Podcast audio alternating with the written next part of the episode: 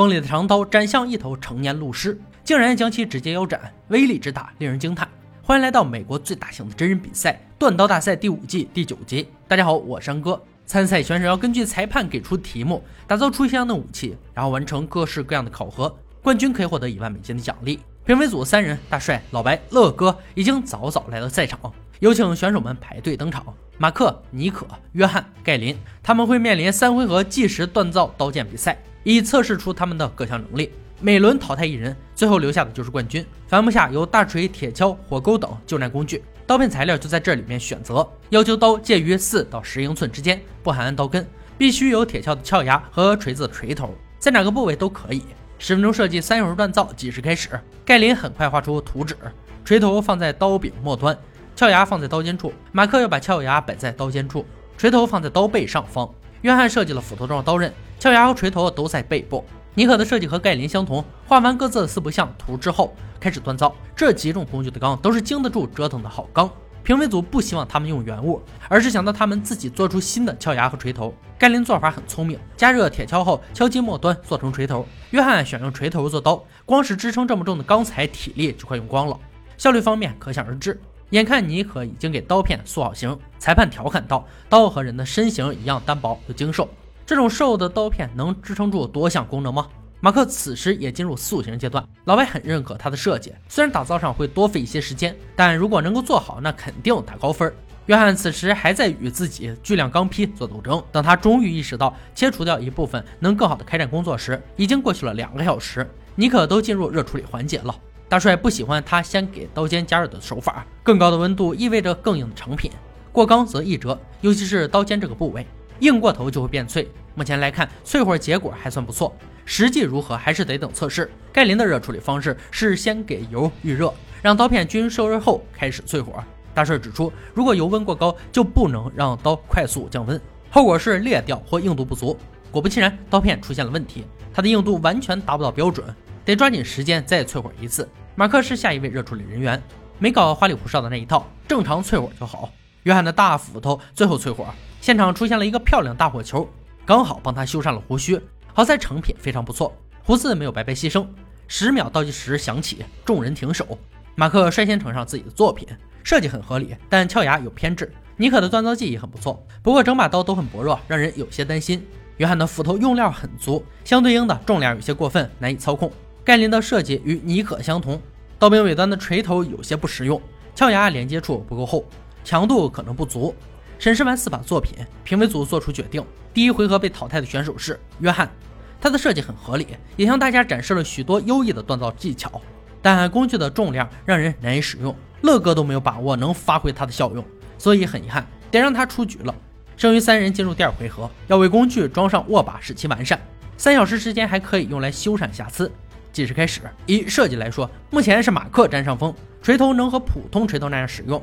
鞘牙也足够结实，只需要稍微塑形即可。盖林当务之急是修正刀柄，使其符合人体工程学，最起码抓握时手不会滑到底部。尼克这边可有些麻烦了，薄弱的刀片已经没有办法处理，他能做的只有加宽刀根，让它更好操控。方法是切割方管，焊接到刀根底部，做法太聪明，大帅很欣赏。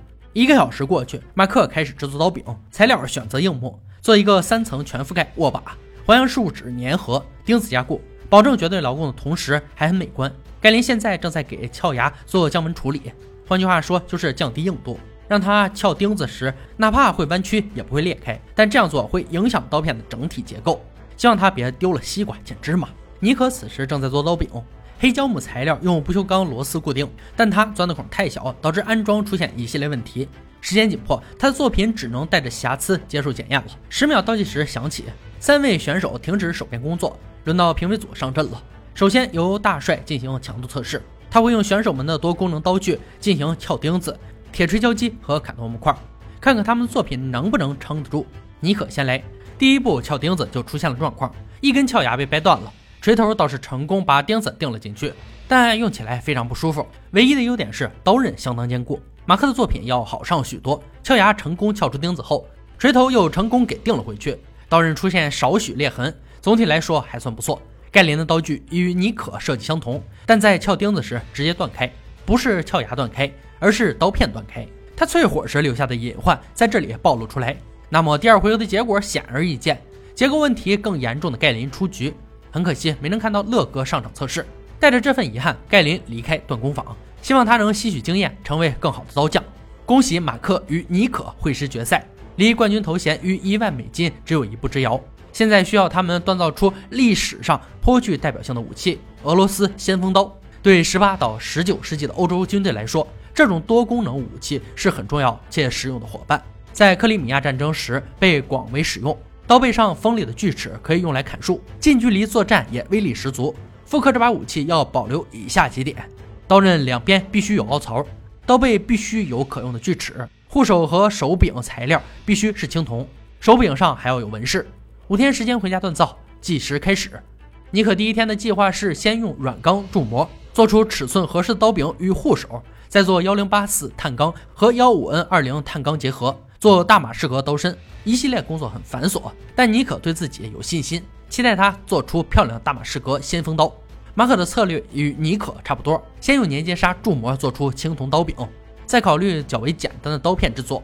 尼可用了两天时间锻好刀片，第三天铸模打造刀柄，工作很顺利，自己相当满意。